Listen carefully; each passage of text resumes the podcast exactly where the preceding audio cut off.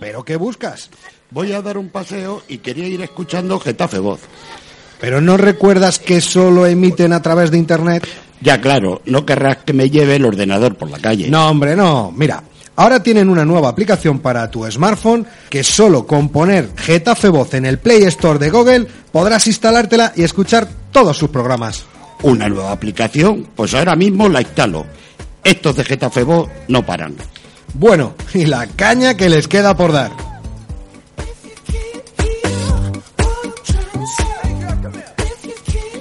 Estás escuchando Getafe Voz.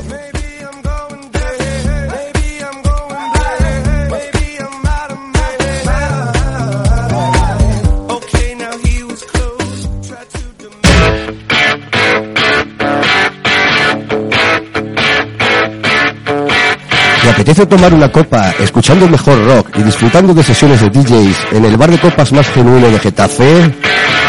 No lo dudes, visita Bar Garaje. Abierto de miércoles a sábado en Travesía del Pilar sin número, Getafe. Recuerda, Bar Garaje, te esperamos.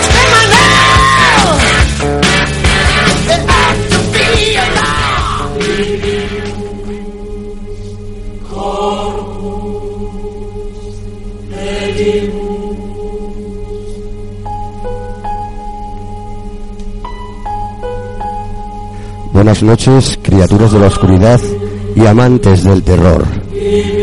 Llega la noche del miércoles, el momento que estabas esperando. Estás a punto de escuchar La voz del terror. De diez y media a doce de la noche, con el doctor terror en Getafe 2.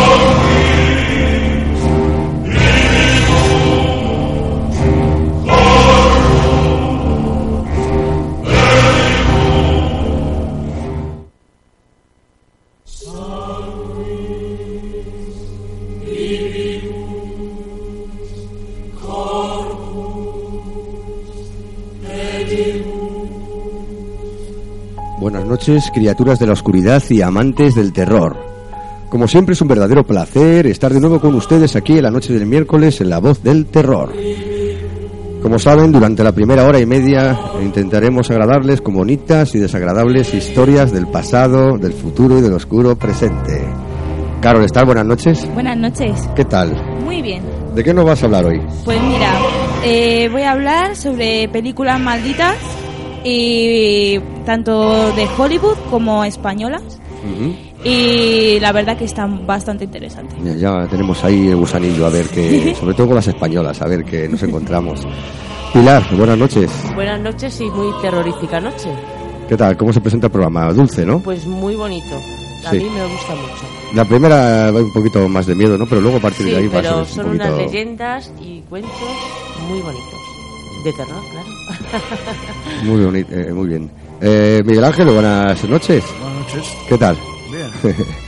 Preparado, ¿no? Para Bien, en esta noche, esta noche de tormenta, ¿no? Que Bueno, pero es propio de la primavera, ¿no? Si después nos adentramos en el verano, es lastimosamente eh, insoportable esa estación. Eh, porque prácticamente no llueve y cuando llueve lo hace con tal fuerza que provoca lo que todos ya sabemos, incluso hasta desgraciadamente que se lleven personas humanas. Sí, no claro, sería claro. la primera vez, ¿no? No sería la primera ¿no? Sí. muy bien, pues eh, Gustavo, buenas noches. Buenas noches. ¿Qué tal? Bien. Eh, que nos traes un cuento muy bonito, ¿no? Sí, un cuento originario de Rusia sobre la historia de un gitano y un dragón. Me parece perfecto. Eh, Sergio Medusa, allí a los mandos, buenas noches.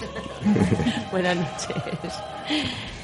Bueno, informarles que el próximo domingo 19 de abril, eh, Getafe Voz Radio tr- retransmitirá en directo desde el Polideportivo de Juan de la Cierva de Getafe, la cuarta carrera por el autismo. Os invitamos a todos a escuchar en directo desde www.getafevoz.com, el programa especial donde contaremos y entrevistaremos a pie de pista lo más relevante de esta carrera solidaria. Recordad que estaremos desde las 11 hasta que termine el evento y si no lo podéis escuchar en directo, luego lo podréis escuchar desde el podcast eh, www.getafevoz.es. Y además, recordarles que si quieren darnos su opinión o contarnos su experiencia, pueden hacerlo a través de la siguiente vía de contacto del teléfono 91 228 5401 o a través del teléfono móvil 601 093 983.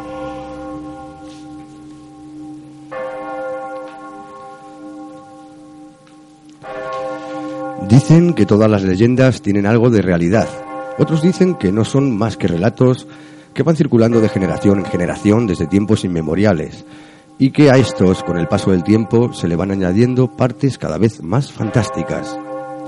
Tengan o no que ver con la realidad, lo que está bastante claro es que todos los pueblos tienen sus propias historias, mitos y leyendas.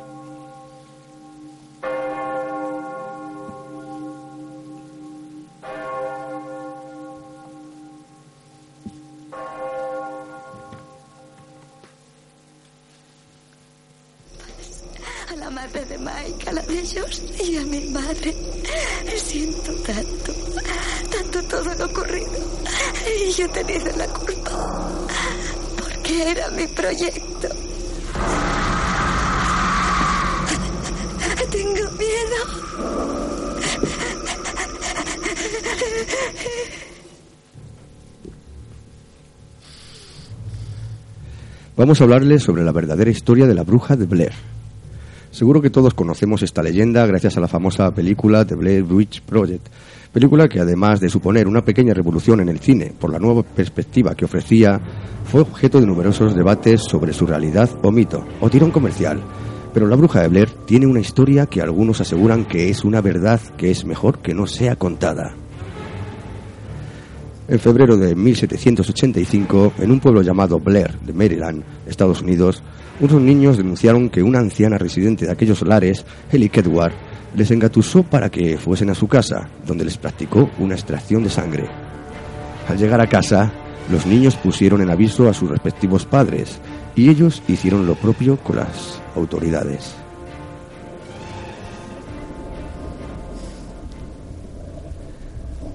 Al inspeccionar las heridas de los niños, los habitantes reaccionaron rápidamente según las normas del lugar, expulsándola del pueblo.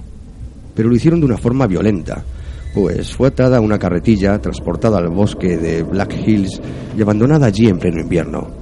Se dio por hecho que la anciana había muerto de frío y hambre.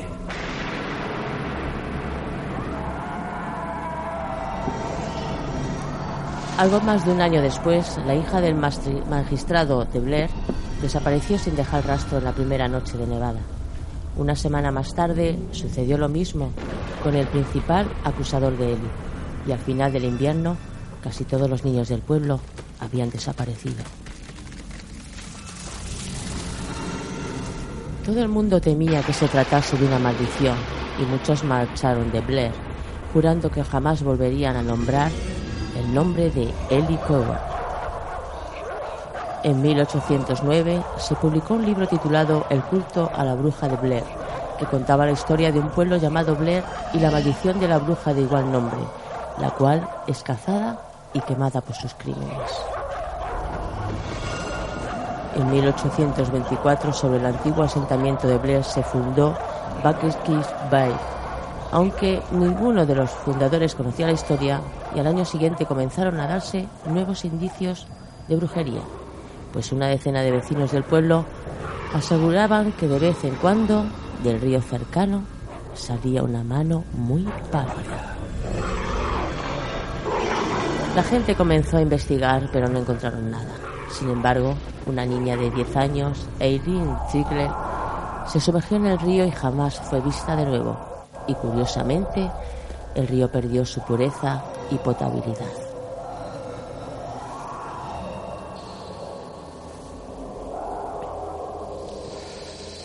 Casi al final del siglo XIX, en 1886, desapareció otra niña llamada eh, Revin Weaver y varios equipos de rescate salieron en su búsqueda. La niña regresó, pero uno de los equipos que salió en su busca nunca lo hizo. Al cabo de unos días, los cuerpos aparecieron destripados y colocados en forma de pentágono en un lugar de Black Hills llamado Coffin Rock. Después, hasta 1940, no hay otro suceso cuando entre finales de ese año y comienzos del siguiente desaparecen siete niños. En marzo de 1941, un ermitaño llamado Rustin Parr acude al mercado del pueblo gritando, ¡Por fin he terminado! sin que nadie supiese a qué se refería. La policía fue a su cabaña, que estaba en el bosque donde había sido abandonada Elick Edward, y allí descubren los siete cadáveres de los niños desaparecidos, en siete tumbas. Al exhumar los cuerpos, se apreciaban claramente símbolos de violencia. Estaban destripados. Entonces, se condena a Rustin Parr por asesinato, pero este siempre se agarró a la versión de que escuchó una voz en su cabeza que le dijo qué hacer. Fue condenado a morir en la horca.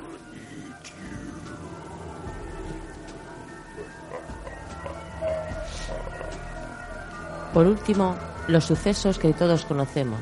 La película que contó con la campaña de marketing fundamentada en la historia anterior, en 1994, unos cineastas se interesan por la historia y deciden hacer un documental. Heather, Joshua y Michael quieren hacer un gran reportaje y comienzan por entrevistar a los habitantes de Vale. Entrevista- Entrevistaron a Mary Brown, la loca del pueblo, la cual les aseguró que un día sintió una extraña presencia junto a ella y pudo ver a una extraña mujer parecida a una bestia debido a su desaliñado aspecto, asegurando que era Ellie Kewell, la bruja de Blair.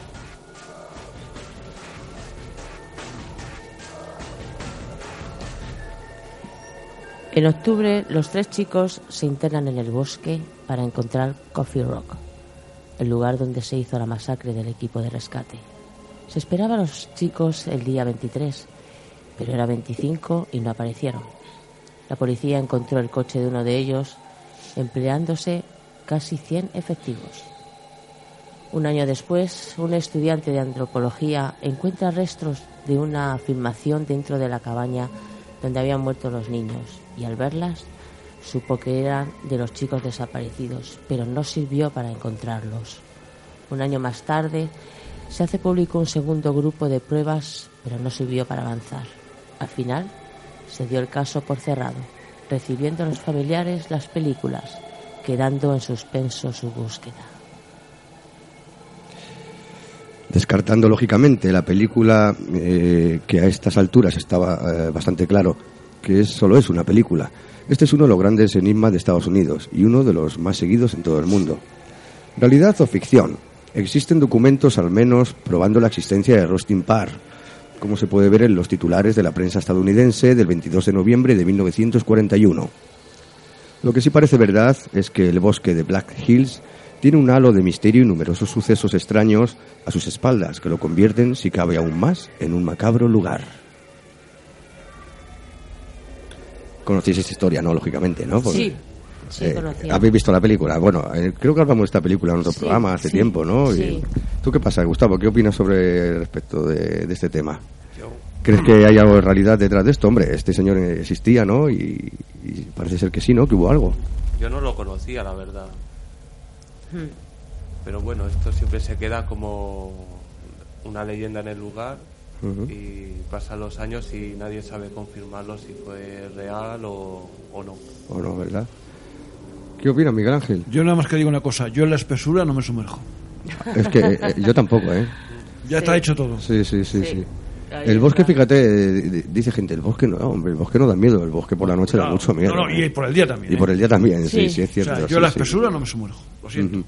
Yo a Sí, mí me sí. llama la atención sobre todo los, las, eh, eh, las fechas que es 1941 lo tenemos relativamente cerca. Aquí al ladito, claro. Entonces Ujú. eso es muy da de que pensar.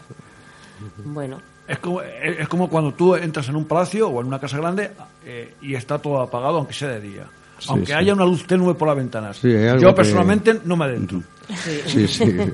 Hombre, la oscuridad, eh, dicen que la oscuridad está todo lo... Sí. ¿no? Claro. Sí, Eh, tiene eh, que haberlo, ¿no? Claro, Entonces, pues no. Yo recuerdo, por ejemplo, lo voy a contar una anécdota, cuando mi tía, o mi hermana y mi madre, eh, eh, eh, era la guardesa de uno de los famosos hoteles de la colonia del Viso, pues yo me subí por arriba, como decía un crío, tenía 7 o 8 años, y me entraba, y, e- y era tal la soledad que había, no había nadie, que me entraba miedo. Me bajaba corriendo pa- para abajo, para las escaleras, porque no es, que- es que no podía, ¿no? Le Sí, sí, no, sí. no, yo, yo no me adentro. Yo, mira, yo voy a contar un secreto que yo creo que no lo sabe nadie, y porque se viene el tema. Porque, eh, bueno, he tenido experiencia, no esto no es ningún secreto, los que me conocen he tenido experiencias, con, Sí. bueno, a mis familiares y amigos lo saben. y tal. Y no tengo miedo, en realidad no tengo miedo, pero hay una cosa que no puedo hacer. O sea, yo vivo en un noveno. Yo no puedo subir desde el, desde el bajo hasta el noveno con luz ap- apagada. Es una cosa que, me- no sé. No me- puedes, ¿no? No puedo. Me supera la- las fuerzas. Sí. O sea, es una cosa, y ya te digo, no me considero una persona cagada. Tampoco digo que vayamos a ser aquí ¿no? un pirata, ¿no? Valiente, ¿no? Pero que sí es cierto que no, no soy capaz, ¿sabes? Parece que siento ahí, me cago en la puta. Las experiencias que he tenido me han marcado ahí de esa forma y no, no, he intentado... A mí, pero yo no. hace, por cierto, hace hoy siete años que perdí a mi padre y en casa de mi madre mm, no puedo entrar sola y hoy, cuando he entrado en casa de mi padre, olía a él. Sí. Bueno, pero eso, eso es bueno, mujer. Sí, eso es bueno. es ¿no? bueno, sentía su presencia, ¿no? Pero Claro, eso es bueno. mm, también me da mucho respeto, Claro. ¿sabes? Sí, no pero sé. yo qué sé, Miguel Ángel hablamos el otro día, pues tiene su, teoría, su teoría, ¿no? De que después de la muerte no hay nada y No, tal. sí, no- pero no sé. No cree en nada, pero y de- mm, eh, me refiero de esto. Pero era un olor Pero, muy especial, bueno. muy... Muy suyo. No muy deja, suyo, no deja de ser sí. algo, yo solo no deja de ser algo bonito, ¿eh? O sea, que Sí. no le tengan Bueno, miedo a eso. bueno, pero porque quizás, eh, con todos mis Claro, respetos, los recuerdos. La, la casa conserve, conserva Lógicamente. Sí, sí, lógico. eso, sí. eh, eso, Lógicamente. eh, eh, eh, eso, eh, eso perennemente. Pero cuidado, Miguel Ángel, ahí eh, yo, yo personalmente, esta, puede ser mi cabeza, ¿eh? pero he Mm. estado en sitios y he olido con otra persona un perfume que solo llevaba otra persona que ya no estaba aquí. Sí, ¿verdad? Sí. Que puede ser de la cabeza, puede ser a lo Sí. mejor, yo que sé, un, un pensamiento, un sentimiento, un recuerdo que te, que te haga oler eso, ¿no? Que te No- haga oler, sí, No puede digo que ser. no, pero sí, yo sé, yo dejo, lo dejo ahí al aire, ¿no? Y que sea lo que, lo que tenga Bueno, que ser, ¿no? pensemos que hoy por lo menos está aquí a nuestro lado.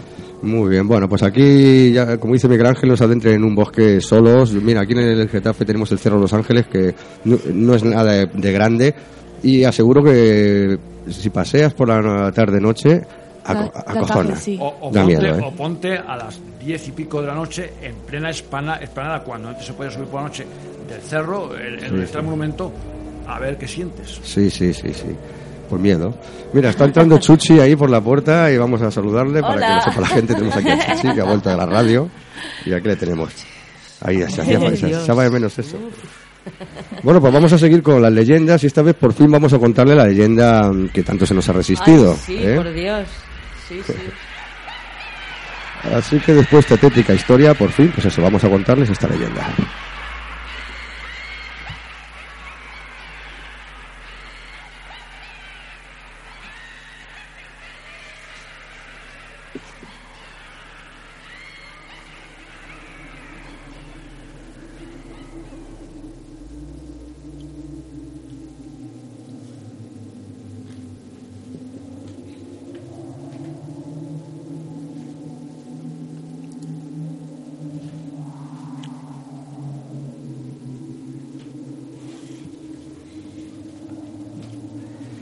Cuenta una vieja leyenda inuit. Había hecho algo que su padre no aprobaba, aunque ya nadie recordaba qué era. Pero su padre la había arrastrado al acantilado y la había arrojado al mar. Allí los peces se comieron su carne y le arrancaron los ojos. Mientras yacía bajo la superficie del mar, su esqueleto daba vueltas y más vueltas en medio de las corrientes. Un día vino un pescador que no sabía que los pescadores de la zona procuraban no acercarse por allí, pues decían que en la cala había fantasmas. El anzuelo del pescador se hundió en el agua y quedó prendido nada menos que los huesos de la caja torácica de la mujer esqueleto. El pescador pensó, he pescado algo muy gordo.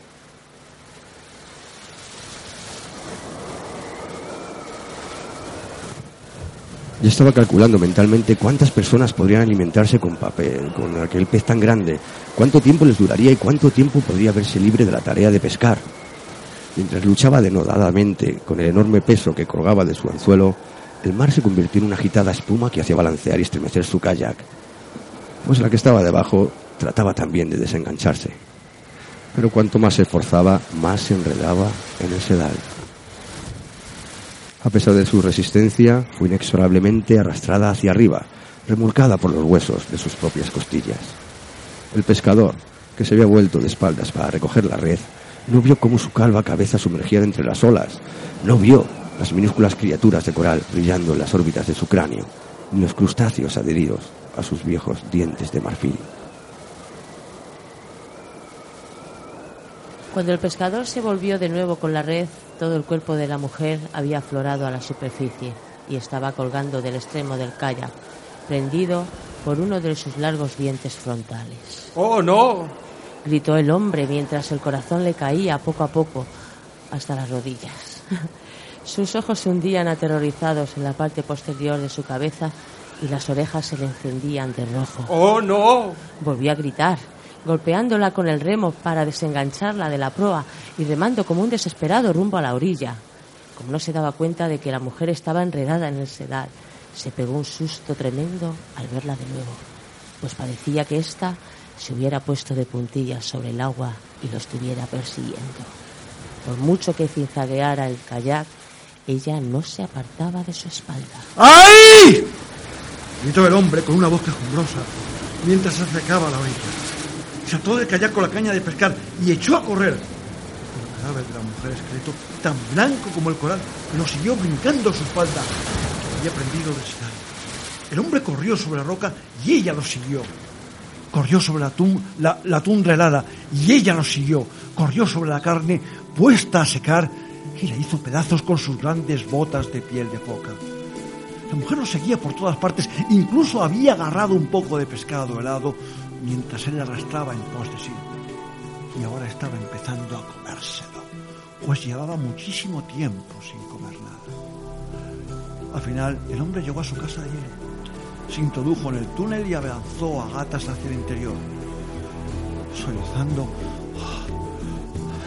y jadeando, permaneció tendido en la oscuridad mientras que el corazón le latía en el pecho como un gigantesco tambor.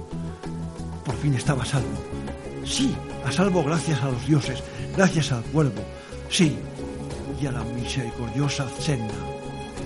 Estaba a salvo,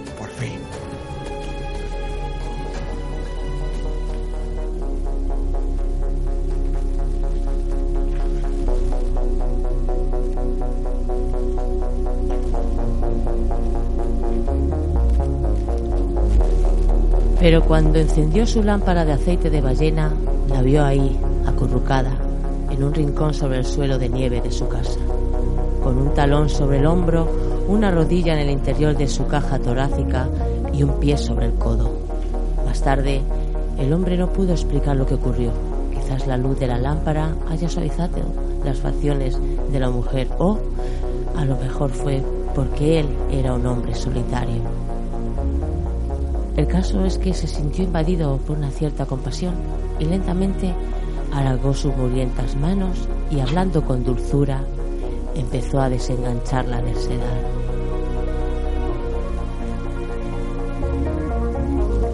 Finalmente cubrió a la mujer esqueleto con unas pieles para que entrara en calor y le puso los huesos en orden, tal como hubieran tenido que estar en un ser humano.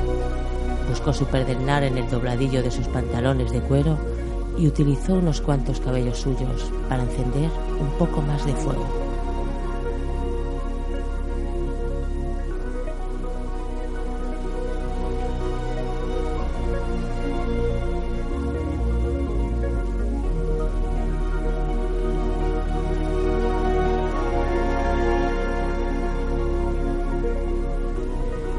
De vez en cuando la miraba mientras untaba con aceite la valiosa madera de su caña de pescar y enrollaba el sedal de tripa. Y ella, envuelta en sus pieles, no se atrevía a decir ni una sola palabra, pues temía que aquel pescador la sacara de allí, la arrojara a las rocas de abajo y le rompiera todos los huesos en pedazos. El hombre sintió que le entraba sueño, se deslizó bajo la piel a dormir y enseguida empezó a soñar. A veces, cuando los seres humanos duermen, se les escapa una lágrima de los ojos. No sabemos qué clase de sueño lo provoca, pero sabemos que tiene que ver con un sueño triste o nostálgico, y eso fue lo que le ocurrió al hombre. La mujer esqueleto vio el brillo de la lágrima bajo el resplandor del fuego, y de repente le entró mucha sed. Se acercó a rastras al hombre dormido entre crujir de huesos y acercó su boca a la lágrima. La solitaria lágrima fue como un río y ella bebió, bebió y bebió hasta que consiguió saciar su sed de muchos años. Después, mientras permanecía tendida al lado del hombre, introdujo su mano bajo las pieles y le sacó el corazón, ese que palpitaba como un tambor.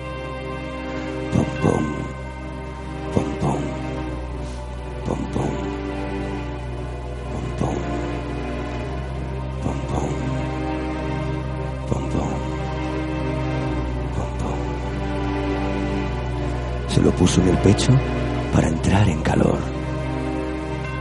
Y ahí sucedió el milagro. La carne empezó a rodearle los huesos y la piel recubrió sus músculos. Volvieron a salirle su cabello, sus ojos, sus bonitas manos, los senos y la rajadura del sexo. Se animó a recostarse debajo de las mantas al lado del pescador, que seguía profundamente dormido. Le devolvió el corazón y lo abrazó con un calor nuevo y feliz de mujer. Entonces pidió que desapareciera la ropa del hombre y se deslizó a su lado en la cama, piel contra piel. Y así durmieron juntos toda esa larga noche.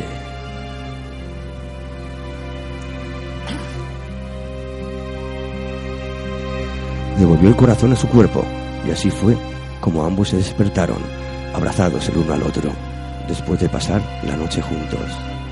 Desde entonces no se han vuelto a separar.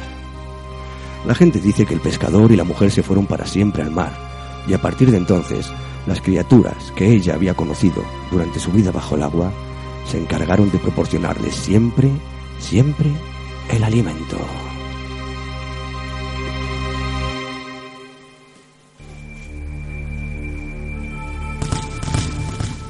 Recordar a los oyentes que si quieren darnos su opinión y entrar en debate o contarnos su experiencia, pueden hacerlo a través del teléfono 91-228-5401 o a través del teléfono móvil 601-093-983.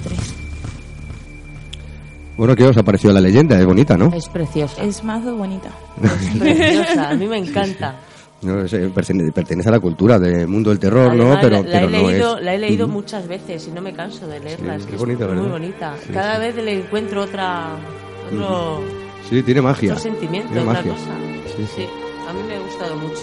Sí, esta noche ya te digo, esta noche no va a ser una noche de terror eh, de este del del malo, ¿no? Del hoy bueno vamos a contarles algunas eh, leyendas que pertenecen a este mundo Sí. del terror eh, y a la cultura del terror y bueno vamos a, a ver qué tal se nos da esta noche. Seguro que bien. A mí me ha parecido muy tierna, ¿no? Hay mucha ternura ahí entre Sí. ellos, ¿no? Pues, eh, ha sido una de, de las razones por las cuales me ha encantado mucho. Por la, la- la gran ternura que la gran ternura que, que desprende la misma leyenda. Bueno, Y por eso, vamos, eh, eh, es- da, da gusto, sobre todo hay ahí eh, eh, eh, líneas muy hermosas, ¿no? Cuando dice, y ahí sucedió un milagro, la carne empezó a rodear los huesos y la piel recubrió sus músculos.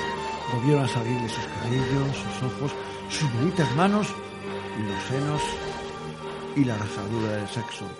Entonces pidió que desapareciera la ropa del hombre y se deslizó a su lado en la cama, piel contra, Contra piel. Y así durmieron juntos toda esa larga noche. Es muy bonito. Esto es muy bonito. Muy bonito. muy bonito, sí. Sí. Sí, sí. Gustavo, di algo. ¿Está ahí callado?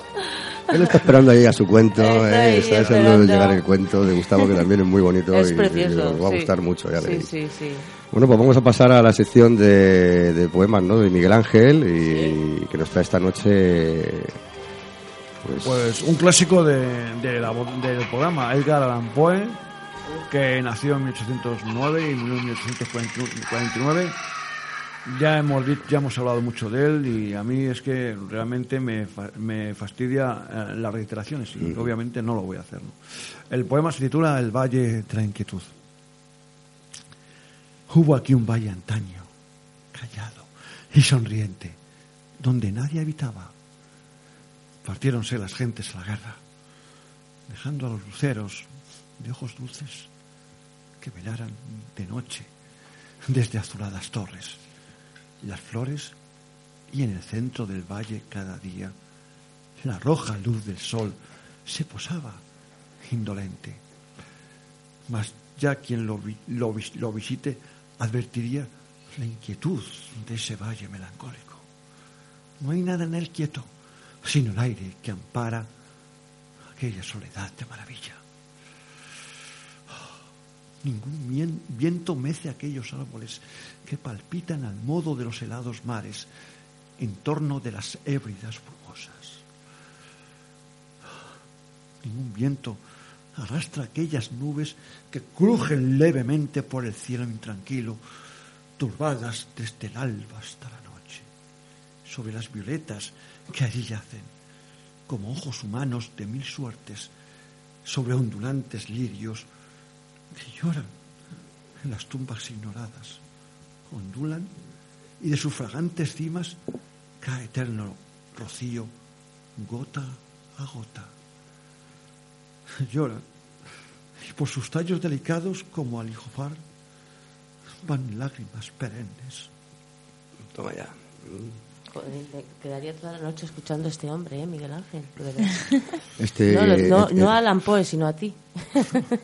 Muchas gracias. De verdad. Tiene una manera muy peculiar de verdad. Es que te Sí, es cierto, no lo hemos dicho nunca, pero es cierto. Porque, Sí, sí. eh, mira, en YouTube hay un montón de, un montón de personas que, que recitan poemas y tal. Y bueno, hay de todo, ¿no? Hay gente muy buena y de hecho hay un par de señores por ahí que me molan, me, me gustan un montón. Pero también es cierto que hay mucho paquete. Y gente muy, gente, gente demasiado de lineal, todo. gente demasiado. Y Miguel Ángel es algo, no sé, yo Es que la primera vez que lo oí dije, joder, es que es verdad, le das una personalidad muy. Sí.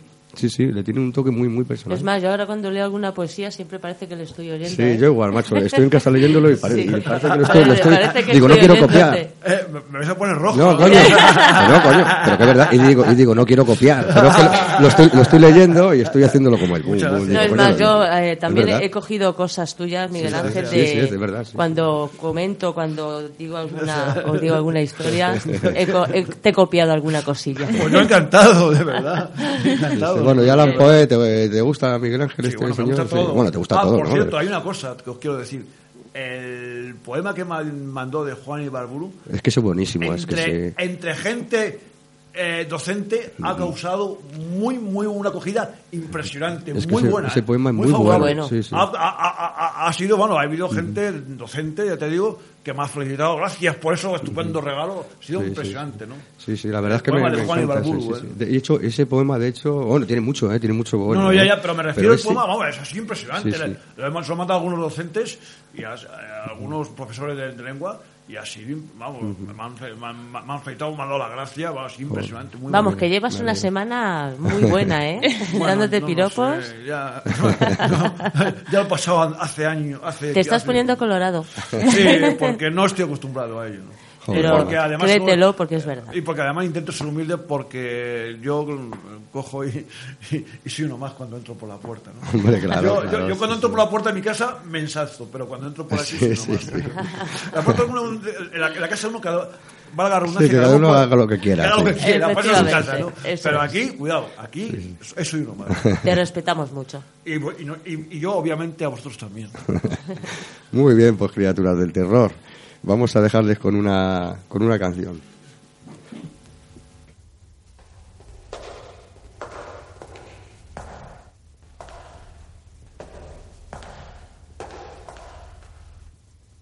Me engañé a mí misma.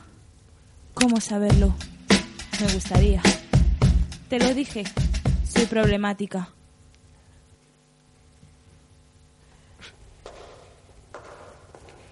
Me engañé a mí misma. ¿Cómo saberlo? Me gustaría. Te lo dije. Soy problemática. Tú sabes que no soy buena. Ahora sí. Diablos de la carretera. ¿Qué pasa con la canción? ¿Se salta y se pone sola? Es maldita. Hace una noche de terror. A ver, ponla, ponla, a ver qué pasa. A ver qué pasa con esta canción. Está sin manos. Parece que sale. Ah. ¿Eh? Me cago en la leche. ¿Qué pasa aquí? Pues mira, mira, vamos a hacer una cosa. Esto estamos en total directo. A ver, espera, Gustavo, a mirar el tema. Si no- y si no, ponemos otra que tenemos más abajo. Abajo del todo, abajo del todo, ponle.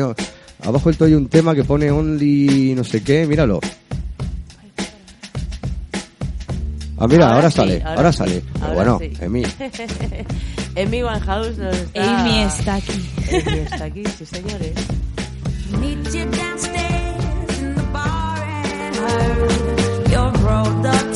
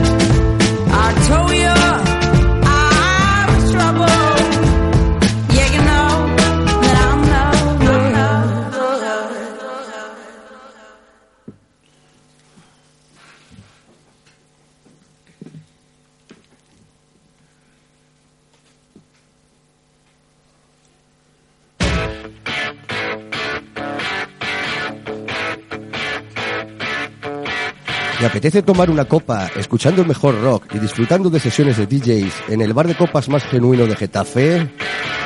No lo dudes, visita Bar Garaje. Abierto de miércoles a sábado en Travesía del Pilar sin número, Getafe. Recuerda, Bar Garaje, te esperamos.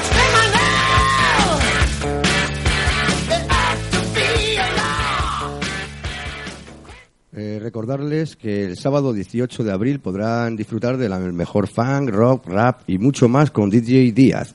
Recuerda, Travesía del Pilar sin número, Getafe, Bar Garaje, te esperamos. Les recomendamos ir por allí porque está muy bien. Ay, ay. Y vamos a dejarles con Cultura Terror. Eh, Miguel Ángel nos va a hablar sobre una novela, ¿verdad, Miguel Ángel? Eh, Sí, que fue un premio de novela negra de Getafe, fue en Mm. el año 2013, La última tumba de Alexis Ravelo. Eh, este es un. Gracias, muchas gracias. Eh, pareja artística, claro. De nada. que está editada por la editorial Edad y eh, el, el argumento en, en sí por encima es el siguiente. En 1988 Adrián Miranda Gil, un chapero drogodependiente, fue condenado a 29 años de prisión por el brutal asesinato de Diego Jiménez Darías, asesor de un importante dirigente político regional. En 2011, tras cumplir más de 20 años de condena, Adrián afronta la libertad condicional como un preso modelo, desintoxicado y centrado en su rehabilitación. Pero en secreto ya ha comenzado a urdir su venganza. No tardará en descubrir que su acusación y condena no son fruto de un mero error judicial, sino parte de una conspiración en la que él ha servido como cabeza de truco. Lo dejo de ahí. Y, por ejemplo, promete. Fernando Marías dice que he disfrutado verdaderamente la lectura de esta novela negra, negra. Será, eh, eh, seca y sin concesiones, cargada de la solidez más clásica del género. Una trama sin fisuras y sobre todo un personaje principal absorbente, mm, ambiguo, oscuro, ingenuo a su manera, un inocente acostumbrado a sobrevivir en las peores alcantarillas. En cerebro que en estos tiempos en que muchos seres, muchas veces, el- la novela negra es. mm, es que están, están en letra muy pequeña. La verdad. Es, es- es- paródica. Eh, mm, vacua, mm, eh, o, o Haendel, eh, o viene adornada por personajes de cartón, el propio Getafe señale una novela seria, el propio Getafe señala una novela seria y libre. Y Alex Ravelo, decir que eh, nació en 1971 en Las Palmas de Gran Canaria, escribe cuentos, libros infantiles eh, y eh, asistió a talleres de, escritura impartidos por, el, por Mario Merlino y el gran escritor eh, mm, peruano Alfredo Bryce Achinique, que yo he leído un, un- un libro de él que me encantó. Y también fue guionista de programas infantiles de la televisión canaria y actualmente colabora en el programa Hoy por Hoy Las Palmas de, de Cadena Ser con la sección de animación a lectura La Buena Letra. Es una novela que, vamos, me la- me- obviamente me la pienso leer. Tiene buena pinta, sí, la verdad. Sí. es que Sí, el- tiene buena el- piña. Además, la portada está muy bien Sí, sí, escrita, está Ah, muy sí. bien eh, eh, diseñada. y, Sí, es llamativa. Sí, muy llamativa, exacto. Directa y sencilla, pero muy, Sí, muy, llama- muy sí, llamativa. bueno, yo, a- al igual que los múltiples libros que me van llegando, eh, el verano. eh, Promete verano este. to- to- tomar- tomaré cuenta Este de verano promete, ¿no? Sí, sí, Pues- bueno, como el anterior. Como si yo te contara el verano, el verano pasado. madre mía. Vamos, te pegaste una paliza en el libro. Bueno, sí, sí, pero, pero- pero además brutal, ¿no? Recuerdo que empecé en junio y no te, bueno, y, y no te, y me estuve todo el verano prácticamente eh, leyendo, ¿no? Menos la sema- incluso cuando la, la semana que me fui de vacaciones, eh, cuando me me fui, me fui al sitio donde, donde estuve, eh, me llevé libros y Ya, me leí claro. allí, claro. Hombre, si, disfruta imagino, haciéndolo, me imagino claro. a Miguel Ángel haciendo una tortilla de patatas y leyendo, ¿eh? O sea, está todo el rato ahí. Sí, bueno, vamos, cocinar no, cocinar no cocino porque se me da muy mal y porque, ya- y porque voy a ser muy sincero. Eh, mi madre no me enseñó a cocinar, puesto que a la gente de mi generación los tenían con, Mm. con- encorsetados, Sí, eh, con, con- con- eh, eh, en una especie de, de traje que no, que, que no nos venía nada bien después a la hora de convivir con las mujeres. Sí, sí es cierto, sí es cierto, sí, sí. Pero O sea- bueno, gracias al tiempo, ¿no? Se- Eso se está curando. Sí, evidentemente. Y aunque, bueno, to- aunque- todavía- aunque aunque todavía, desgraciadamente, incluso entre la juventud, Sí, claro, hay bueno, sí, sí, demasiado eso- peor, machismo macho. y demasiado, no, tú vete a la cocina que yo voy a ver la televisión. eso, es, eso es para estudiar, ¿eh? Eso es para analizar, porque Sí, eso... evidentemente, porque teníamos que haber evolucionado, aunque, aunque como dicen eh, un, un escritor de- hoy de, que he entrevistado, José Luis Esparcia, que hizo un ensayo, eh, la gente hemos evolucionado poco. Y digo nada más que una frase, de él, o una pregunta mía mm, que yo le hacía. eh, el- la España el- eh, en, en la que vivió Lorca eh, se asemeja mucho a la de ahora. Mm, hostia, Ah, pues ostras. cuidado, ¿eh? Pues eso no mola. Vaya. Ujú, Sí, sí. Sí, Sobre todo en dos cosas. Una, el gran analfabetismo que hay aunque haya muchos medios a disposición para que eh, eh, esto- eso eh, no sea factible, y dos, por las grandes desigualdades que estamos Sociales, ¿verdad? Sí, sí, es una pena. Pero bueno, vamos, eh, habrá que tener un poquito de, de esperanza que esto cambie un poco, porque si no, pues va- esto va a explotar por algún lado. O sea que. Bueno, pues ya lo saben, eh, la última tumba de Alexis Ravelo, les recomienda Miguel Ángel y no pueden decir que no les aconseja libros porque toda la semana nos trae uno y Bueno, novelas y de sí. todo y La semana que viene volvemos con David J. Skyner. Ah, con- mira, con perfecto. un rato, ya lo Con adelanto, nuestro amigo eh, David. con, ah, con que se titula Catherine. Y está bastante Catherine. bueno. eh, que David, uy, David. Uy, David es mucho David. David, David. Y después también inter- intercalaré eh, algo con la de mi amiga y fantástica persona que es Laura Olaya. Ah, Laura Olaya, Interviene- claro. Interviene todas las semanas en Letras Encantadas. Contigo, ¿verdad? Y, Sí, sí, me va sí. a ayudar- me va a ayudar, en, como he dicho anteriormente, en las entrevistas, una vez al mes, en la próxima temporada, en algunas entrevistas. Muy bien, Miguel Ángel. Pues dicho esto, eh, vamos con la sección de noticias y curiosidades.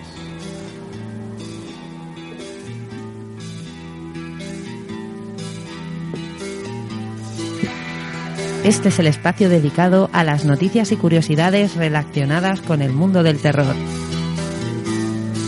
donde la realidad siempre supera la ficción.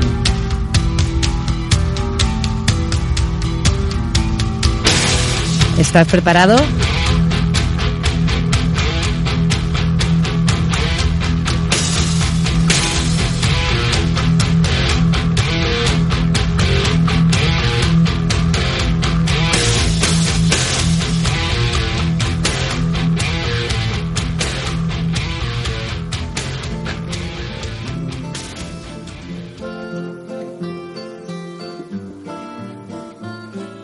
Quiero hacer una matización referente a una palabra que antes he dicho a la hora de leer la reseña de Fernando Marier de la novela eh, La última tumba de Alexis Ravelo. Eh, leo nuevamente eh, unas líneas. La novela negra es paródica, vacua o blanda, o no Hayden, como erróneamente he dicho. Nada más, gracias. Muy bien, muy bien por el apunte, Miguel Ángel. Gracias.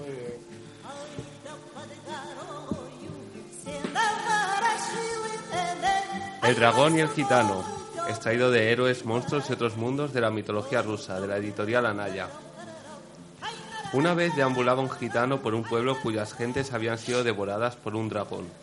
Solo quedaba un atemorizado hombre, que esperaba que el dragón fuera por él al día siguiente. Escapa mientras puedas. Rogó al gitano entre lágrimas. Si intenta comernos a ambos, se atragantará. Bromeó el gitano. Déjame que me quede aquí esta noche y mañana veremos de qué dragón se trata. Por la mañana, con rugidos y un gran estruendo que agitó la casa, entró el dragón, que quedó encantado al ver que había comida extra para él. No intentes tragarme, Bromeó el gitano. que te atragantarás. Vamos- Soy mucho más fuerte que tú. Vamos a verlo. Sugirió el dragón. El animal cogió una pesada piedra redonda utilizada para moler maíz en el molinillo y la espachurró en su puño hasta que salieron chispas y se convirtió en polvo. Maravilloso. Pero ¿serías capaz de exprimirla hasta que saliera agua? Antes de que el dragón pudiera ver lo que estaba haciendo, cogió una bola de requesón que había en la mesa y la espachurró hasta que el suero corrió entre sus dedos hasta el suelo. Bien, veo que tu mano es más fuerte que la mía. Dijo el dragón, pensando que quizás sería mejor hacerse amigo del gitano. Ahora, hermano, ¿ves aquella manada de bueyes? Elige el más grande, cógele por el rabo y tráelo aquí para cenar. El gitano, sabiendo que no podría hacerlo, se las ingenió para engañar al dragón. Y así reunió unos cuantos bueyes en un lugar y ató sus rabos unos a otros. Al ver que no regresaba, el dragón comenzó a impacientarse y salió a ver qué ocurría. Bueno, mira, he pensado que sería mejor llevar comida suficiente para un mes. Ataré 50 bueyes por los rabos y los arrastraré todos juntos. ¡Oh, no te molestes! Gritó el dragón. No, no vamos a estar aquí para siempre. Con uno es suficiente. Tomó el buey más gordo por la cola, le desolló de un tirón, se lo echó al hombro y lo llevó al pueblo. Una vez en la casa llenaron dos enormes cacerolas con carne, pero no había agua. Coge la piel del buey y tráela llena de agua para hacer la cena. El gitano arrastró la piel hacia el pozo. Era tan pesada que casi no podía con ella vacía. Tenía que pensar cómo salir del apuro. El dragón esperó y esperó. Por último, no pudo soportar más la espera y salió a ver qué hacía el gitano. Le encontró haciendo una zanja alrededor del pozo. ¿Qué estás haciendo, hermano? Preguntó exasperado. He pensado que sería mejor desenterrar el pozo y llevarlo a casa. Así no tendremos que volver a por agua. Tienes ideas demasiado brillantes. Dijo el dragón ásperamente. Bajó la piel al pozo, la llenó y la llevó a casa. Ahora, hermano, ve al bosque, escoge un roble seco y tráelo a casa para encender el fuego. De nuevo el gitano tenía problemas. Comenzó a arrancar la corteza de los árboles y a tejer una cuerda con sus fibras. Incapaz de seguir esperando, el dragón fue al bosque a ver lo que hacía el gitano. ¿Por qué tardas, por qué tardas tanto? Gritó. Pues liando la cuerda alrededor de algunos troncos. He pensado que sería mejor llevar 20 robles de una sola vez. Así tendremos leña para mucho tiempo. Dios mío, exclamó el dragón. te gusta hacer las cosas a tu estilo. Eligió el roble más grande de todo el bosque, lo cogió por las raíces y lo llevó a la casa. Cuando el estofado estuvo listo, el gitano se negó a comer, fingiendo estar de mal humor. No regañemos, seamos amigos. Si quieres ser amigo mío, ven a conocer a mi familia. El dragón aceptó. Enganchó un carro tres de los mejores caballos y trotaron hasta el campamento gitano. Cuando estaban cerca, los niños corrieron a su encuentro. Estaban desnudos y gritaban a pleno pulmón. ¡Papá, ha venido y nos ha traído un dragón! ¿Quiénes son? Preguntó el dragón, más bien atemorizado. Son mis niños. Deben de estar hambrientos y no les darás mucho trabajo. El dragón saltó del carro y salió corriendo tan rápidamente como le permitieron sus patas. El gitano vendió el carro y los caballos y vivió prósperamente durante algún tiempo. ¿Eh?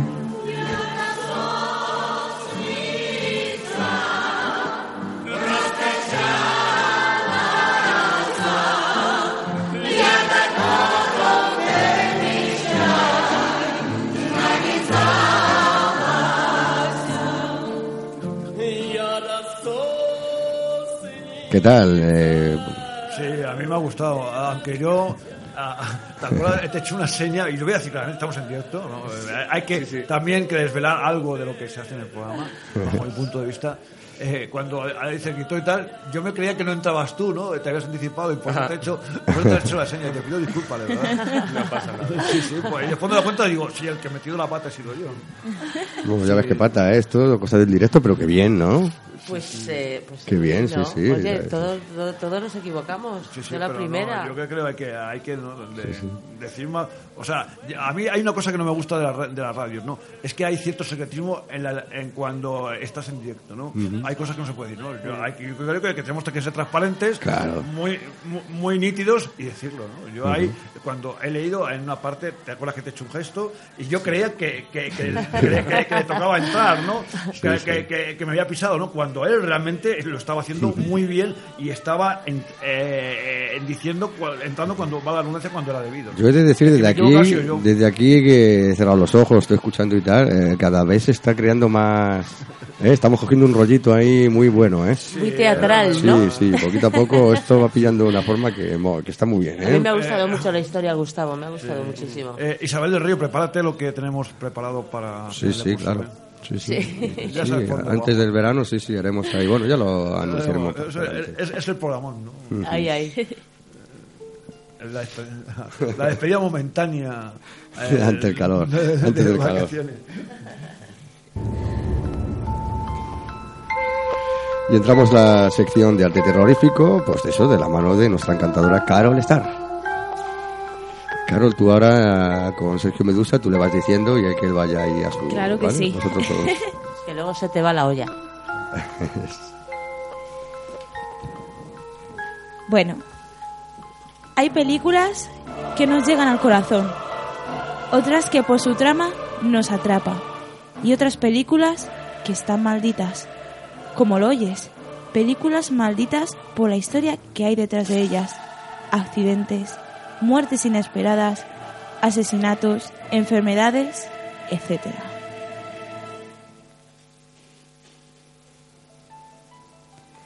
Algunas en su época fueron muy conocidas y taquilleras y otras quedaron por un clásico. Empecemos a hablar de la profecía. Tal vez lo más llamativo de los hechos ocurridos en esta película sean coincidencias por ciertas cifras que nuestra imaginación siempre han estado asociadas al mal. Por ejemplo, John Richardson, director en efectos especiales, tuvo un accidente de coche un viernes 13 en el kilómetro 66,6 de una carretera estadounidense en el que fallecía su acompañante. Por otro lado, tenemos el curioso viaje en avión de Gregory Peck, durante el cual la aeronave fue alcanzada por un rayo. También el equipo de filmación sufrió en dos ocasiones tristes accidentes, ya que durante el rodaje, mientras el equipo mm, se dirigía a la estación de Green Park, una bomba de ira hizo explosión, aunque no hubo heridos en esta ocasión. Cosa que no puede decirse del segundo accidente. De hecho, un accidente aéreo, en el que esta vez sí que falleció gran parte del equipo. Otra película es Rebelde sin causa. Los principales actores de esta película murieron de forma consecutiva por causas no naturales. James Dean, tras advertir de los riesgos de la carretera, murió en un terrible accidente. Natalie Wood se ahogó en extrañas circunstancias. Salmenio falleció en una pelea de navajas. Incluso el doctor que compró el coche de Dean y adaptó el motor falleció la primera vez que pilotó dicho vehículo.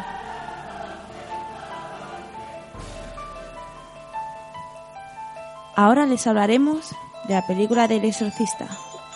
Ellen Burstyn, la actriz que interpretó a la madre de Regan, la niña poseída, le aclaró al director que aceptaría el papel si retiraba una frase del guion que ella debía decir. La oración era Creo en el diablo.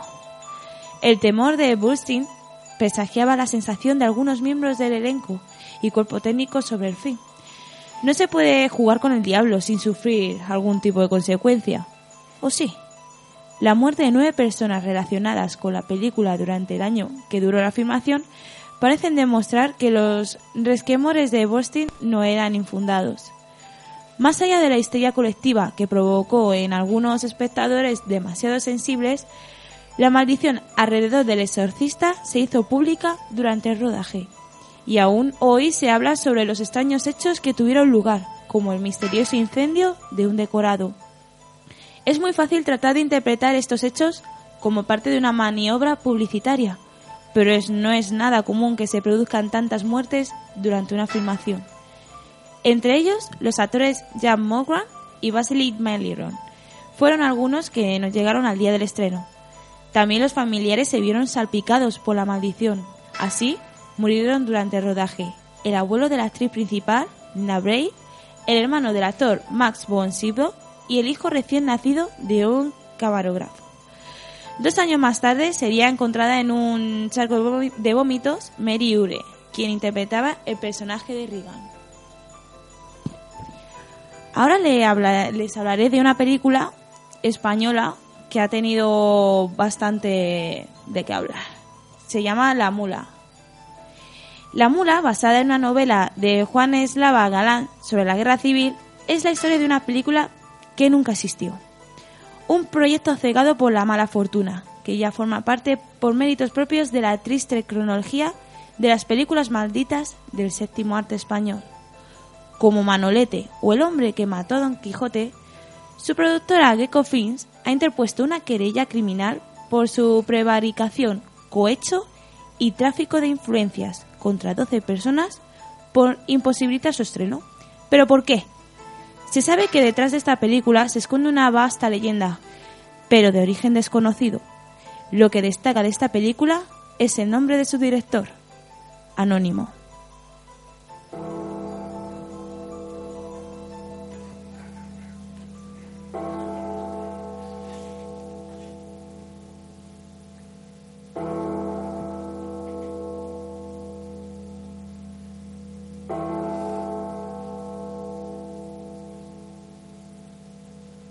El caso de esta película es curioso por diversos motivos.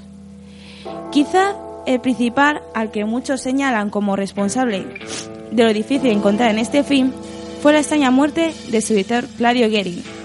Les hablamos de la película La campana del infierno.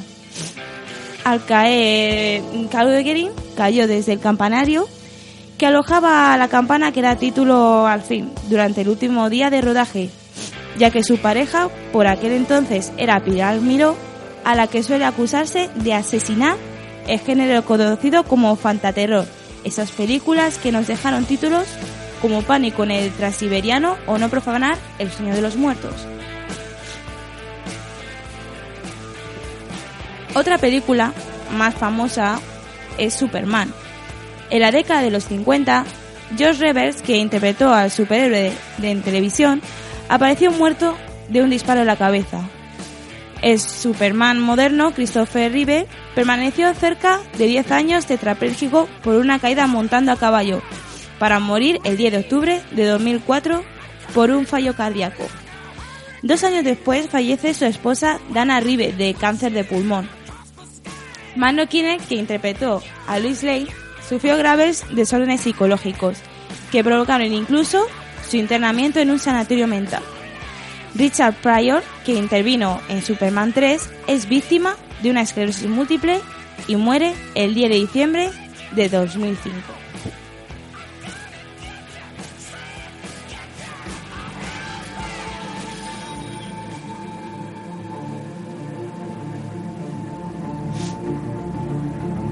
Quizá la película maldita más reciente es El Caballero Oscuro. No solo hablamos de la muerte en trágicas circunstancias de Heath Ledger, el Joker, poco antes del estreno de la película, sino también hablamos de la muerte de uno de los especialistas durante el rodaje y también que el mismísimo Morgan Freeman, que está un poco deprimido por su divorcio, tuvo un accidente casi mortal.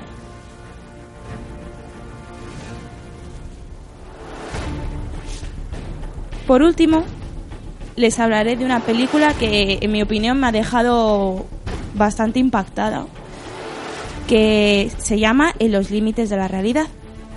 Tal vez el más extraño, sin sentido y macabro hecho de las leyendas negras del cine es esta película. Bill Morrow, padre de la también actriz Jennifer Jason Leigh, fue el elegido para protagonizar el primero de cuatro capítulos de la famosa saga en 1983. Básicamente algo salió mal, pero que muy mal durante el rodaje de una de las escenas de mayor acción en la que el actor y dos niños vietnamitas que llevaban en brazos huyen a través de un río en la selva mientras un helicóptero los sobrevuela.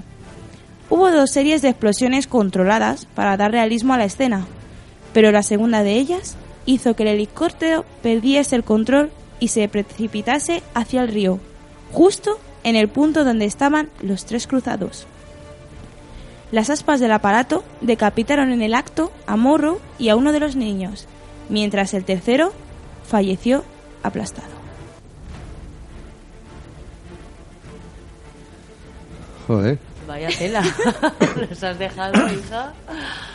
Vaya. Sí, yo lo de las películas españolas la verdad es que no tenía ni idea. Bueno, y algo más de lo que has La hablado. Bueno, ahí, ahí en, en el caso de Claudio Hill, que era uno de los cineastas más prometedores e importantes eh, en cuanto a película de misterio del cine español, eh, efectivamente, como dice muy bien eh, Carol Starr, era pareja de, de. De hecho, eh, eso no queda reflejado, me refiero a la muerte y, y la relación que tuvieron eh, en la biografía que hizo el antiguo director del Festival de San Sebastián, eh, que hizo una, repito, una semblanza de ella en un libro muy bueno que yo leí, pero no recuerdo exactamente ahora el nombre de, de- de- de- no, de él, era Pilar Miró, eh, me, pasa el título, pero no recuerdo exactamente, es muy conocido, ¿no? Era un crítico de cine muy bueno y de hecho eh, figura en algunas fotografías con ella que él eh, insertó en, en- en su libro.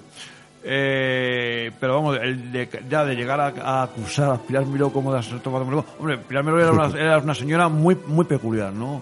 Eh, su, padre era, mili- era militar, eh, no se no se va muy bien con sus padres, era una, diríamos, liberal total, todos sabemos cómo fue, la, la, la injusta acusación que recayeron sobre ella, sobre unos vestidos que, que se compró con, con, con dinero que, que ella cogió, ella cogió porque, porque le pertenecían, fue muy honrada en ese aspecto, eh, y que eh, eso, eh, esa acusación fue eh, intrigada por parte del par- parte del de los coreáfeos del antiguo vicepresidente del gobierno Alfonso Guerra que, que con él que con él no se llevaba nada bien.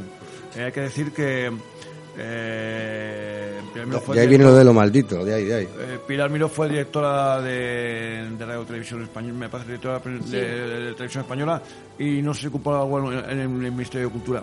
Pero la, lo- la- esa denuncia fue auspiciada y fue, diríamos, eh, de- eh, mm, elaborada de forma mezquina y, y abyecta por mm, parte del equipo de, del- del- de uno de las personas que ahora cuando se ha jubilado dicen que ha sido muy, muy importante. A mí el señor Guerra no me cayó nada bien. No me, ca- no me cayó nunca nada bien. ¿no? Sí, Solamente sí. tenemos que ver eh, los, los primeros eh, esbozos de corrupción que hubo con el famoso caso de su hermano Juan Guerra en el despacho que tenía, que le, que le asignaron para él en la, en la, en la, la junta, en la mm, en el Parlamento andaluz, eh, en la sede del, del- del Parlamento andaluz, fue el famoso caso Juan Guerra. Y después lo que lo que hizo, él llegó, fue, fue, fue quien. Él eh, es famoso por varias cosas. Una de ellas es que la famosa frase de quien dijo que eh, quien se mueva no sale en la foto. Segunda, que España no va a no va a reconocer que ni la madre que lo parió. Y tercero, fue el que se opuso a la entrada, y hay que todo hay que decirlo, de las televisiones privadas. Él no quería Claro. eh, entrar. De hecho, en, un de- en el famoso debate La Clave, eh, que organizaba Qué buen el- programa el- era uno de los- aquel, ¿eh? de los, de mejores periodistas que ha habido José Luis Balbín, del quien dicen a alguien que podría ser el padre del hijo Bueno, de- bueno, vete a saber tú ahí saber. los rollos que tienen ahí Eh, esta y- gente. Y, y- y él salió y él se oponía, ¿no? Ahora a- al señor Guerra le santifican cuando ha sido eh, un verdadero, diríamos que intrigante, un verdadero maestro de, de las bambalinas. Eh, Del trapicheo, vamos. Del trapicheo. Y vamos, eh, a mí realmente, vuelvo a repetir, no me gusta, ¿no? No, no- Pues mira, no- no, no me no gusta. te tiene que gustar porque fíjate que estamos hablando de película maldita y ha salido este tío a relucir. Bueno, o sea, sí. fíjate si es maldito. Sí, sí, pero, pero que Ha superado al o sea, exorcista. realmente el, el Guerra ha sido un perverso de la política. Bueno, pues es que fíjate, pero es que si nos metemos en ese campo, sabes que es un campo muy pan- No, bueno, pero pantanoso. Muy terrorífico. porque- Y de- y de por- ahí porque- porque tiramos hacia atrás. eso, ¿no? Y después, en cuanto a películas, pues. ¿Qué quieres que os diga? No lo sé, vamos, debe haber algo, ¿no? Algo, cuando tú tocas un tema, eh, pues a lo mejor hay algo maldito, es posible que, que sea así, ¿no? Puede ser, o la, o, la- ojo, o- no sé. o- o la propia energía de las personas que estén ahí. Yo Sí, que sé, hay que una película de. Manolete que habíamos hablado tú y yo antes. Sí. Eh, Carol, esa tampoco se ha estrenado. Que es, eh, Se ha la- estrenado. ¿Se ha estrenado? Sí, se estrenó, ¿Seguro? se estrenó, sí, sí, sí, sí. Sí, sí, Sí. No sabía yo. Se ha estrenado, pero tardó muchísimo tiempo en estrenarse. Porque. El protagonista es... eh, Adrian Brody. Sí, es verdad. sí. Con Penélope Cruz. Sí, sí. Exacto. Y tardó muchísimo tiempo por problemas entre... Es una leyenda también.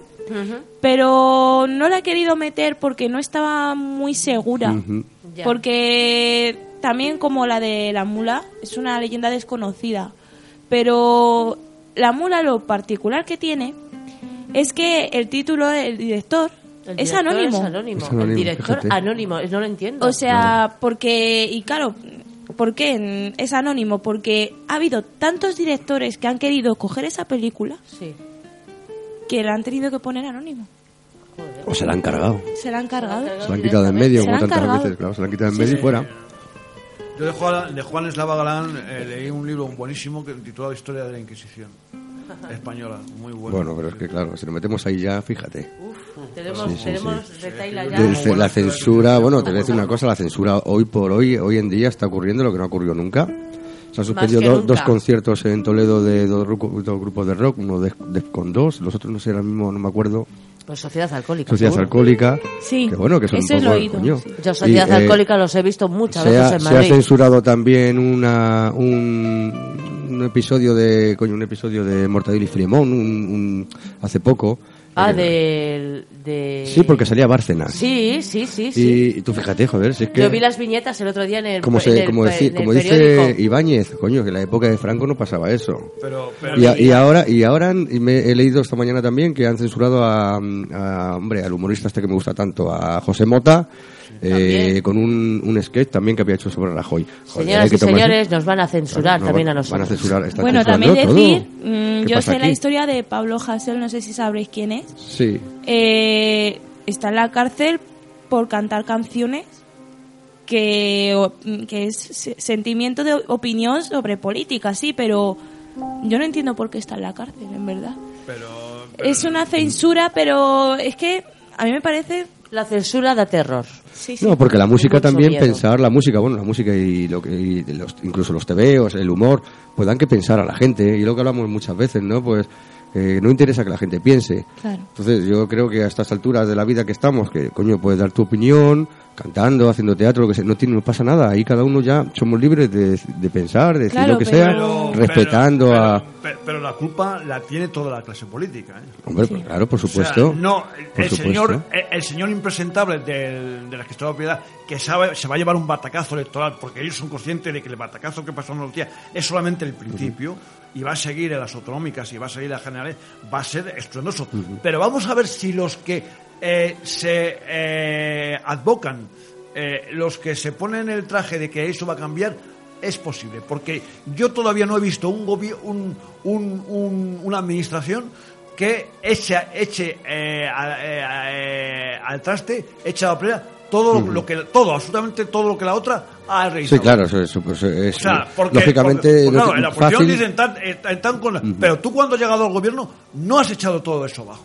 Algunas cosas sí, pero la inmensa mayoría de lo que tú te oponías lo has dejado como está. Claro. ¿Por qué, eh, señores políticos?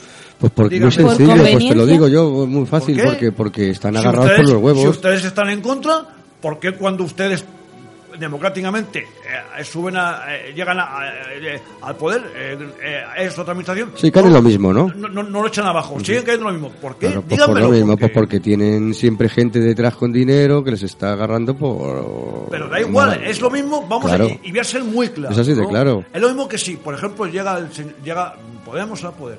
¿Ustedes no, no creen concretamente que seguirá lo mismo? Pues claro, porque todo lo, todo lo que... Yo quiero pensar que no. Pues yo creo que Pero, sí. pero claro, tú piensas una cosa, como salga esta gente y no hagan lo que dicen, el cabreo va a ser monumental. No, eh, no, es que O sea, va a ser cabreo- así. el Es cabreo que- va a ser es que no he monumental. visto en 30 Claro. años de democracia que un gobierno suceda a otro y eche abajo todo. Vamos, porque las discrepancias eran absolutas. No he visto que, que echen abajo todo lo que- por todo lo que ellos, todo lo que ellos. Es decir, hayan puesto este país patas arriba, han dejado, han cambiado, han maquillado algunas cosas para contentar a la gente, pero la, la- pero lo que es en sí la estructura, lo- por, lo, por lo que ellos decían que estaban que, estaban- que se oponían, Sí. ha seguido igual, ¿no? Vamos a ver. la- la- Va- vamos a ver qué ocurre, porque No, yo, yo tampoco, no, yo soy- tampoco, yo soy tampoco- muy escéptico, yo tampoco eh. tengo claro que salgan Podemos, eh, aunque, No, no, ya, pero yo eh, pongo, pero- pongo el caso de Podemos como quien ser, salga, como salga- ser Ciudadanos, claro, salga quien salga, eh, ¿no? realmente es No van a echar abajo esto. Y la última, que el señor Pedro Sánchez, según pone en internet, pues la pifía hoy en la, en la votación de la ley Hoy, hoy estaba aquí en Getafe, Pedro Sánchez. Sí, en la En universidad. universidad- y han querido, bueno, a mí me, han- me ha llegado hoy de, de diciendo que a, a ver si voy iba yo. Iba yo allí, digo, no, es que tengo letras de canal y además yo, yo eh, pues no me gustan ni los políticos ni la política. Claro, no, no, porque como Ah, vayan, ¿no? ah, Dice, me pues mira, caliento. yo, ¿Para qué le vas a decir? ¿Para, para, para qué Claro. vas a decir? ¿Para que te diga cuatro, cuatro tonterías? Sí, cuatro para decir mentiras? cuatro No me gilipolleces, interesa, es verdad. no, no me da gana, Nos ¿no? estamos encendiendo. Sí, sí. No, pero Sí, bueno, vamos, vamos a cambiar, el porque si no, que no es que no me guste este tema, eh, que a mí, fíjate, pero es que como nos metamos al final, aquí sale pólvora. Y vamos a seguir, pues nos queda una leyenda, y, y nos queda, ¿cuál es? La leyenda de... Ah, ya la estoy viendo. Vamos a ver, venga, pues a estas horas de la noche vamos a por ello. Vamos a contarles otra bonita y oscura leyenda, esta vez relacionada con la penumbra de la soledad y la añoranza de tener amigos. Pero en esta leyenda se demuestra otra vez que la verdadera amistad está por encima de todas las barreras, de todos los colores y de todas las especies, y que pervivirá para siempre más allá de la muerte.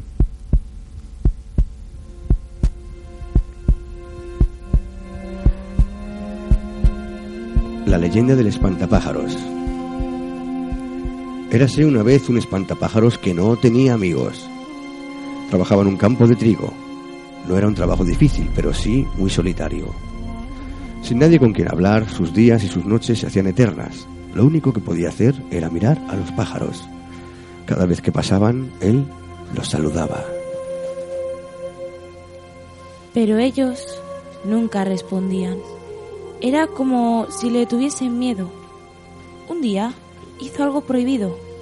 Les ofreció unas semillas, pero aún así ellos no querían saber nada. Él se preguntaba por qué nadie quería ser su amigo. Así pasó el tiempo hasta que una noche fría cayó a sus pies un cuervo ciego. El cuervo estaba tiritando y hambriento. El espantapájaros decidió cuidar de él.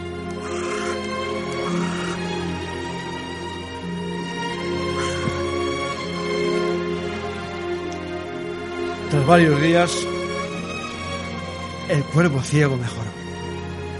Antes de despedirse el espantapájaros, preguntó por qué los pájaros nunca querían hacerse amigos de los espantapájaros. Y el cuervo explicó que el trabajo de los espantapájaros era asustar a los pobres pájaros que solo querían comer. Eran unos seres malvados y despreciables, unos monstruos. Ofendido, el espantapájaro le explicó que él no era malo, a pesar de ser un espantapájaros.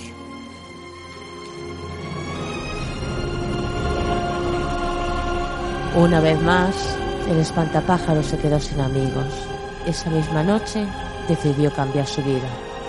Despertó a su amo y le dijo que quería otro oficio, que ya no quería asustar más a los pájaros. Aterrorizado, el amo despertó a todos sus vecinos. Les contó que el espantapájaros había cobrado vida y que esto solo podía ser obra del diablo. Cerca del molino estaba el cuervo ciego. Sus compañeros le explicaron que los vecinos de la aldea estaban quemando un molino donde se intentaban esconder un espantapájaros con una bufanda muy larga. El cuervo ciego entonces les explicó que ese era el espantapájaros bueno, el que le había salvado la vida. Conmocionados por la historia, los cuervos quisieron salvar a la espantapájaros, pero era demasiado tarde y ya no podían hacer nada. El espantapájaros murió quemado. Los cuervos esperaron hasta el amanecer y cuando no había llamas se acercaron a los restos del molino. Cogieron las cenizas del espantapájaros y volaron alto, muy alto, y desde lo más alto esparcieron las cenizas por el aire. El viento llevó las cenizas por toda la comarca. Las cenizas volaron junto con todos los pájaros y de esta manera el espantapájaros nunca volvió a estar solo, porque sus cenizas ahora volaban con sus nuevos amigos. Y en recuerdo de la trágica muerte del espantapájaros, el cuervo ciego y todos sus compañeros decidieron vestir de luto, y por eso desde entonces, en memoria del espantapájaros, todos los cuervos son negros.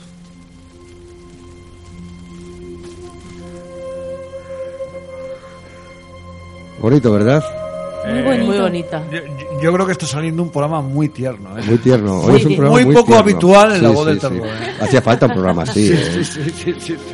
Muy bonito. A verte una cosa, luego la gente te dice, joder, es que los programas dan mucho miedo. y Vamos, Eh, bueno, pues vamos a falta darle que- lo contrario, Bueno, ¿no? a- Y además lo hacemos muy bien. Sí, sí, ¿no? vamos a hacer esto, venga. Fíjese, fí- fíjese qué presuntuosos somos, que además le estamos ofreciendo algo que les deleite y haciéndolo de manera soberbia. Ahí está.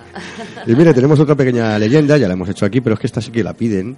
Sí. Y voy a intentar a ver si me... Nada, esto es muy cortito, ¿eh? Y ya nos... Mira, este, estamos... Hoy vamos, por ejemplo, fíjate, hoy vamos bien de tiempo para Muy hablar bien, un ratito vamos muy bien, vamos, muy bien, O sea vamos, que... ya. Pues vamos con otra leyenda.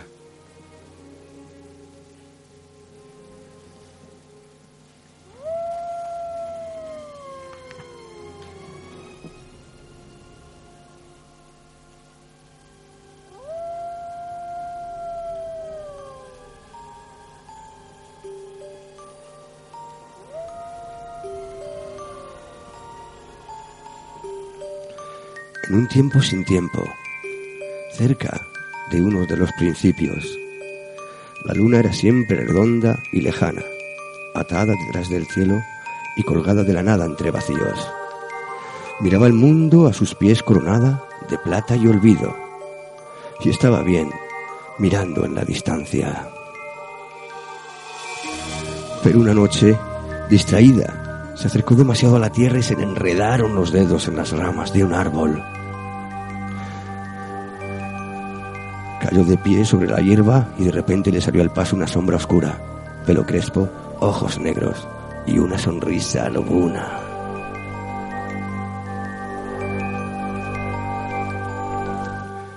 Cabriolas de luz de luna enmarañada, de lobo jugando entre arbustos y colinas, aullidos y risas y rumor de estrellas entre las hojas.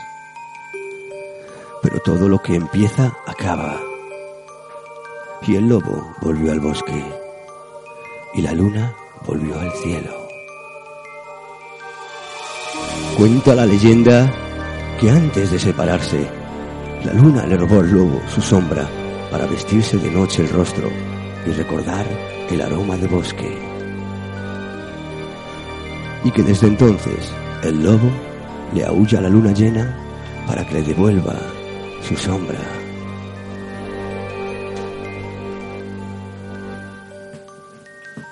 Bueno, pues hasta aquí el contenido del programa de hoy y ha sido, ya digo, bueno, como dice Mi- Miguel Ángel, muy Muy tierno. muy tierno, ¿no? bien, Muy Hoy light. ha estado muy bien, ¿no? Muy No ha light, habido ¿no? mucha sangre hoy. ¿eh? Sí, hoy no ha habido sangre. Vamos a preparar uno que se cague aquí la patada.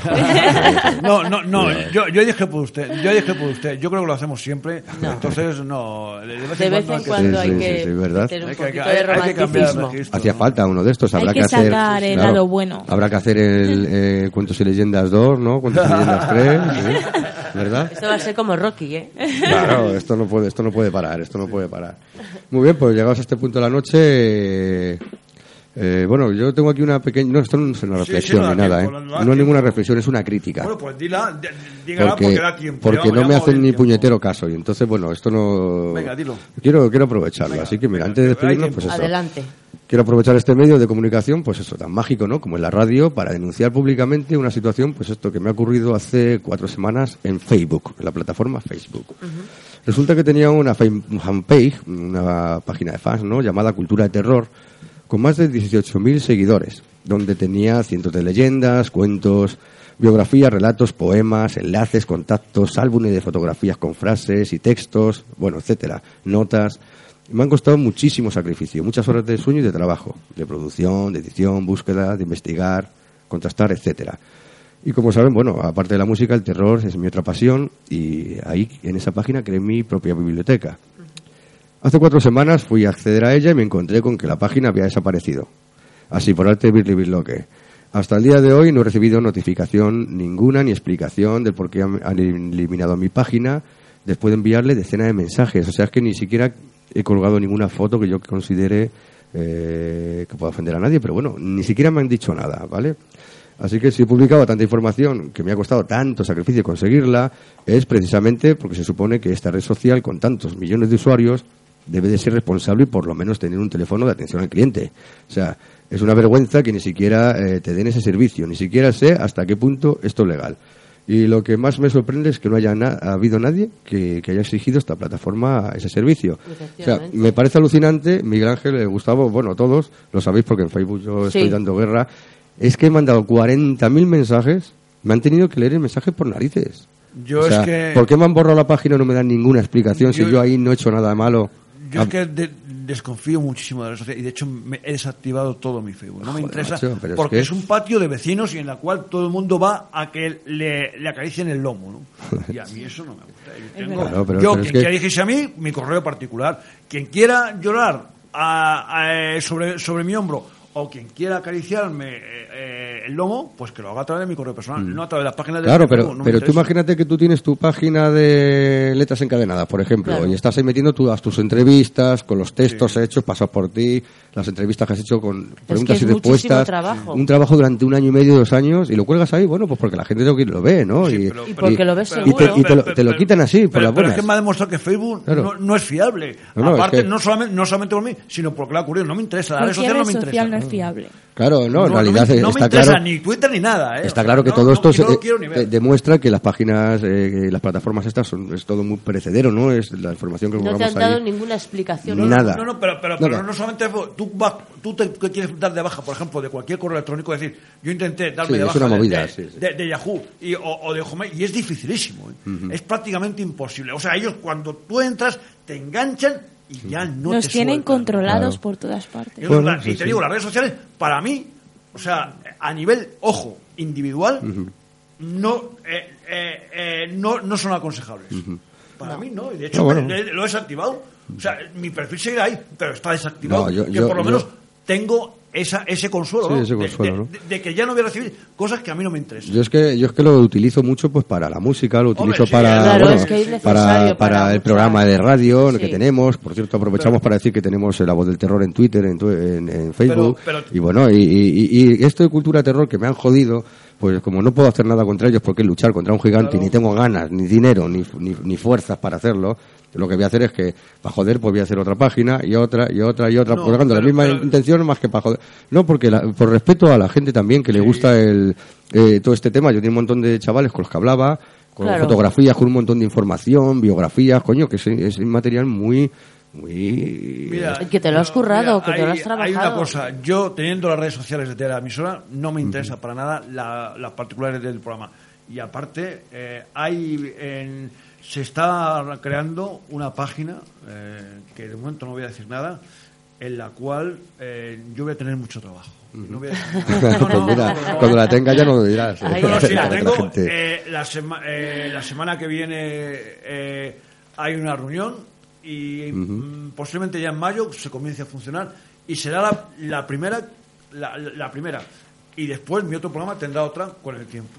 Muy bien. Bueno, pues ya nos eh, informará. Bueno, pues Sergio Medusa nos pone la canción de para despedir el programa y bueno, sobre todo ya que estoy con esto de aprovechar voy a decir una esta pero para cagarme en su puta madre directamente. O sea, ya que estoy aquí y está, o sea, así lo digo y, y sin ningún problema. Así que vamos a despedirnos de nuestros oyentes eh, con mucho cariño y con buen rollo, ¿eh? por supuesto. con Claro ellos. que sí. Bueno, la canción está de fondo para que quede más bonito, Sergio. A ver, no sé. Ah, ahora. Pilar, despídete de Yo nuestros siempre, oyentes. como siempre, digo que, que, que tengan mucho cuidado, que miren de vez en cuando hacia atrás, porque nunca se, se sabe. Muy bien. Carol Star.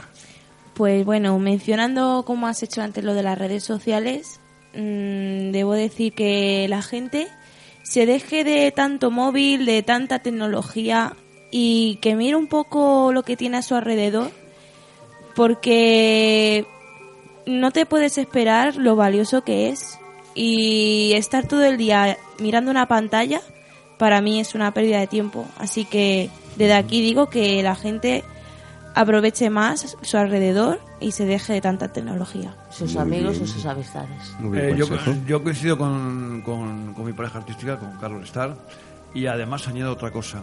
Eh, yo a la gente eh, eh, la entiendo cada vez menos.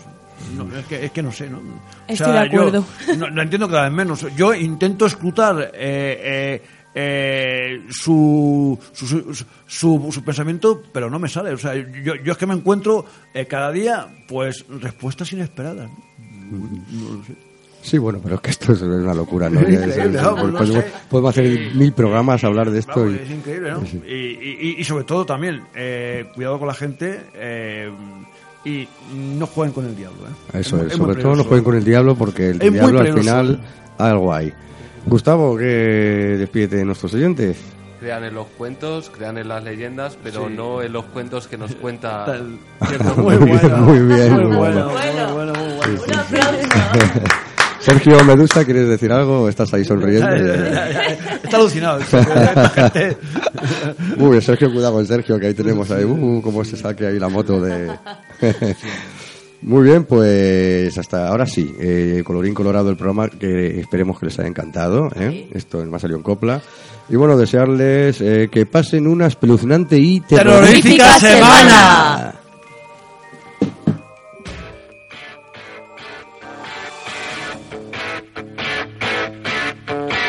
¿Te apetece tomar una copa escuchando el mejor rock y disfrutando de sesiones de DJs en el bar de copas más genuino de Getafe? No lo dudes, visita Bar Garaje. Abierto de miércoles a sábado en Travesía del Pilar sin número, Getafe. Recuerda, Bar Garaje, te esperamos.